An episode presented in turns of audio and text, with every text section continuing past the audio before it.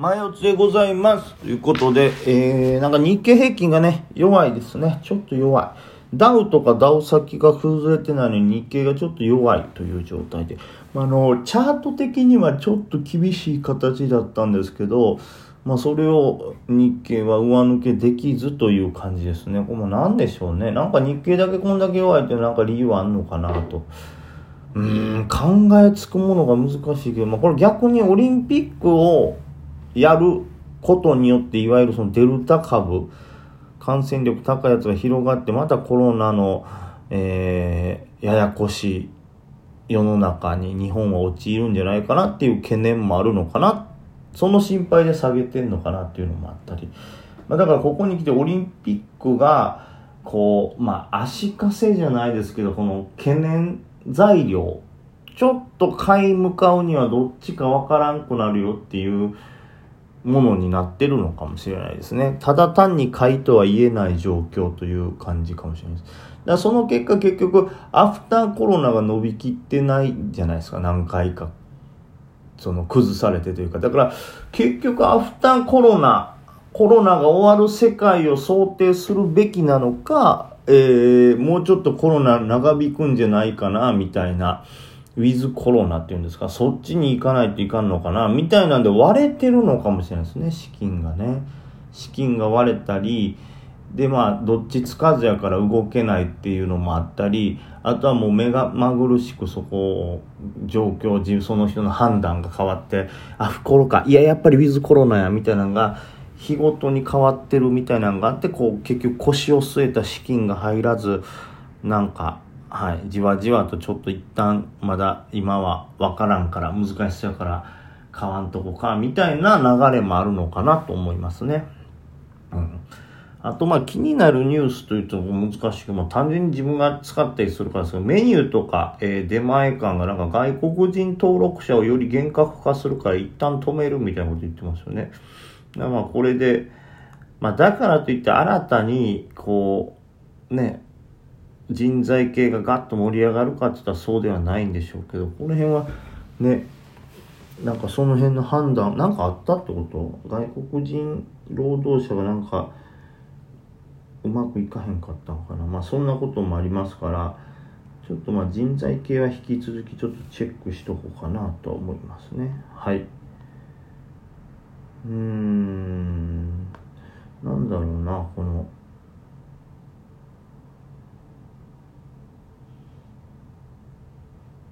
うん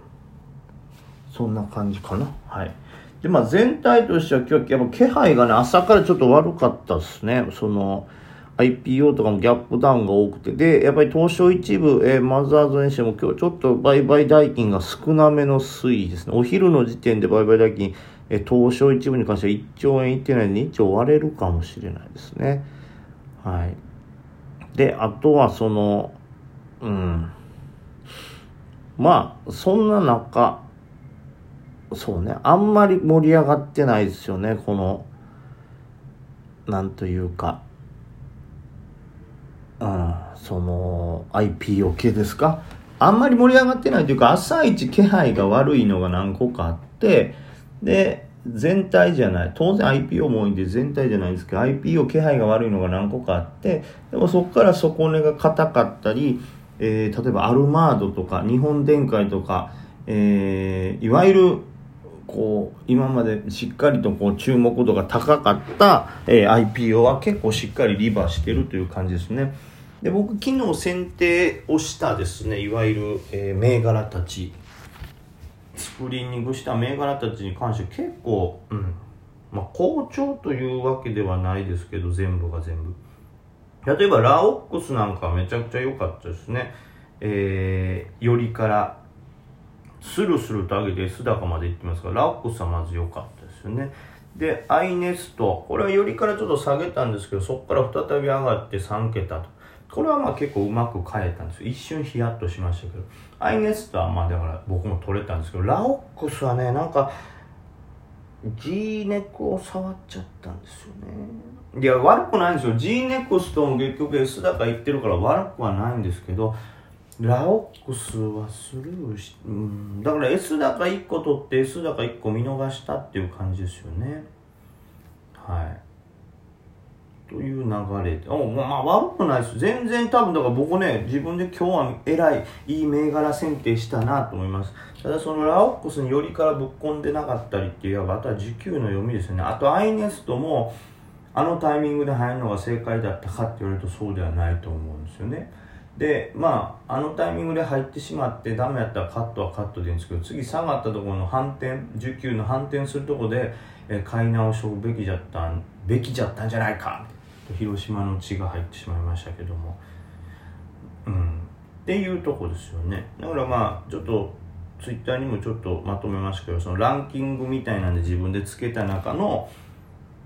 銘柄特にまあランキングが注目度高そうだなっていうふうに特にトップクラスとして扱ってますけどアイネストは全然良かったですね。でアマナーも寄らないからこれちょっと向こうということ。でラオックスもめちゃくちゃ良かったですね。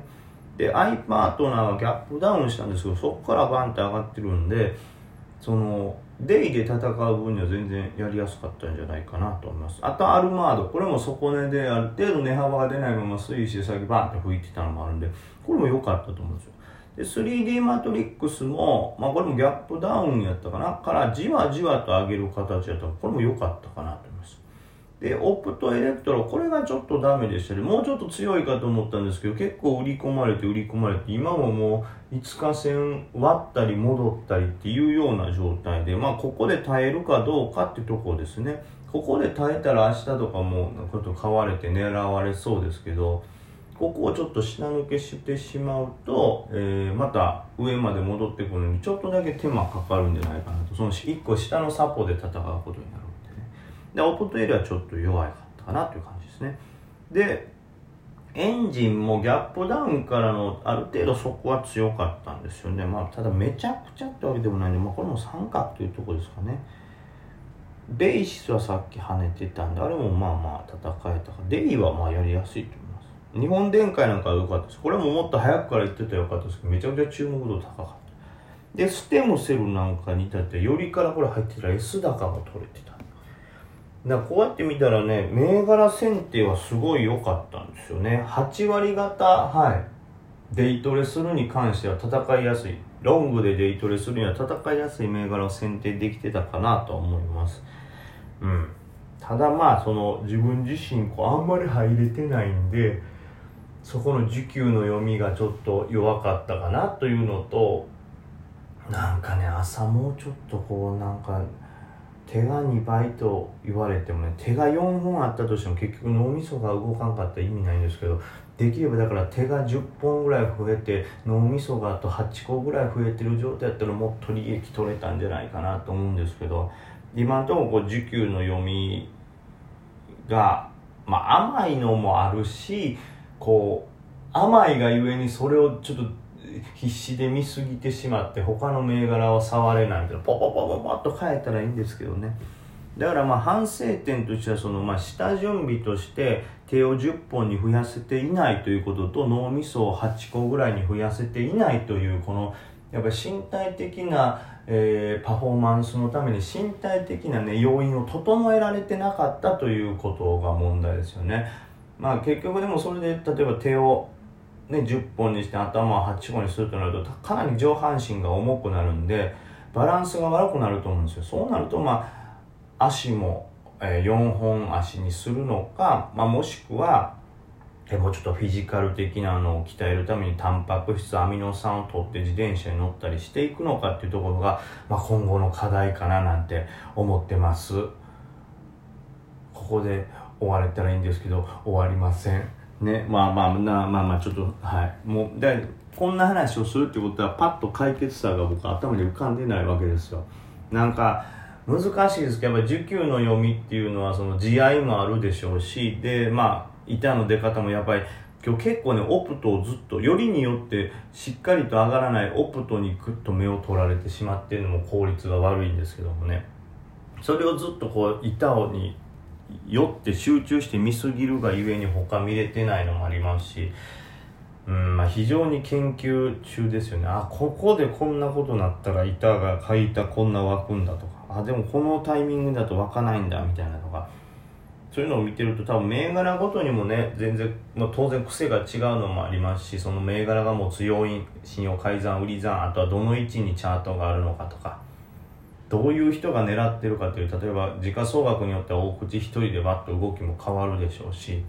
でまあそんなもろもろと地合いを考えると相当な経験を例えば蓄積したりとか、まあ、日々練習してやっとこうねもう水を飲むかごとくスイスイと受給読めますよっていうとこまで結構時間がやっぱりかかると思うんで、はい、これはもう地道に頑張るしかないなという感じですね。ただ銘柄選定に関しては本当に、え最近ねあのまた昨日のね YouTube ライブでもね本当うまい方がたくさんいるんですよ。その先生方がね。その先生方がこういうとこ見るといいよみたいなことを教えていただいたりめちゃくちゃ優しい。あんなもんセミナーやったら本当100万ぐらい取られるんちゃうっていうぐらい。めちゃくちゃ有用な情報をねあの 僕が言ってるんじゃなくてコメントで僕が教えてもらうというね、はい、得ばっかりしてますけど、まあ、そういうことがあるんでねだいぶ銘柄選定に関しては精度が上がってきたなとは思うんですけどそれでより浮き彫りになるのがこう需給の読みですよね。やっぱ去年はね本当にもう今考えたら簡単やったんでしょうね。小型銘柄とかね定時価総額、まあ、IPO とかもそうですよそう結構簡単に S 高バーンっていっちゃってたんでもうもうざっくりした話ですよ。売りが止まったとかバンっていうこの一気に投げ売られて止まった瞬間とかを買い続けてたらまあ結構なロット持ったままそのまま上がって S 高飛び込めたんですけど今日はここ今年はですねやっぱちょっとその辺がね普通に戻ってるんですかね。デイでは取りにくいというか、えー、需給が悪かったらそこで割ってくるっていうのも何度も見られる展開なんでね、はい。まあ、今年用にさらに勉強していきます。5番もご安全に。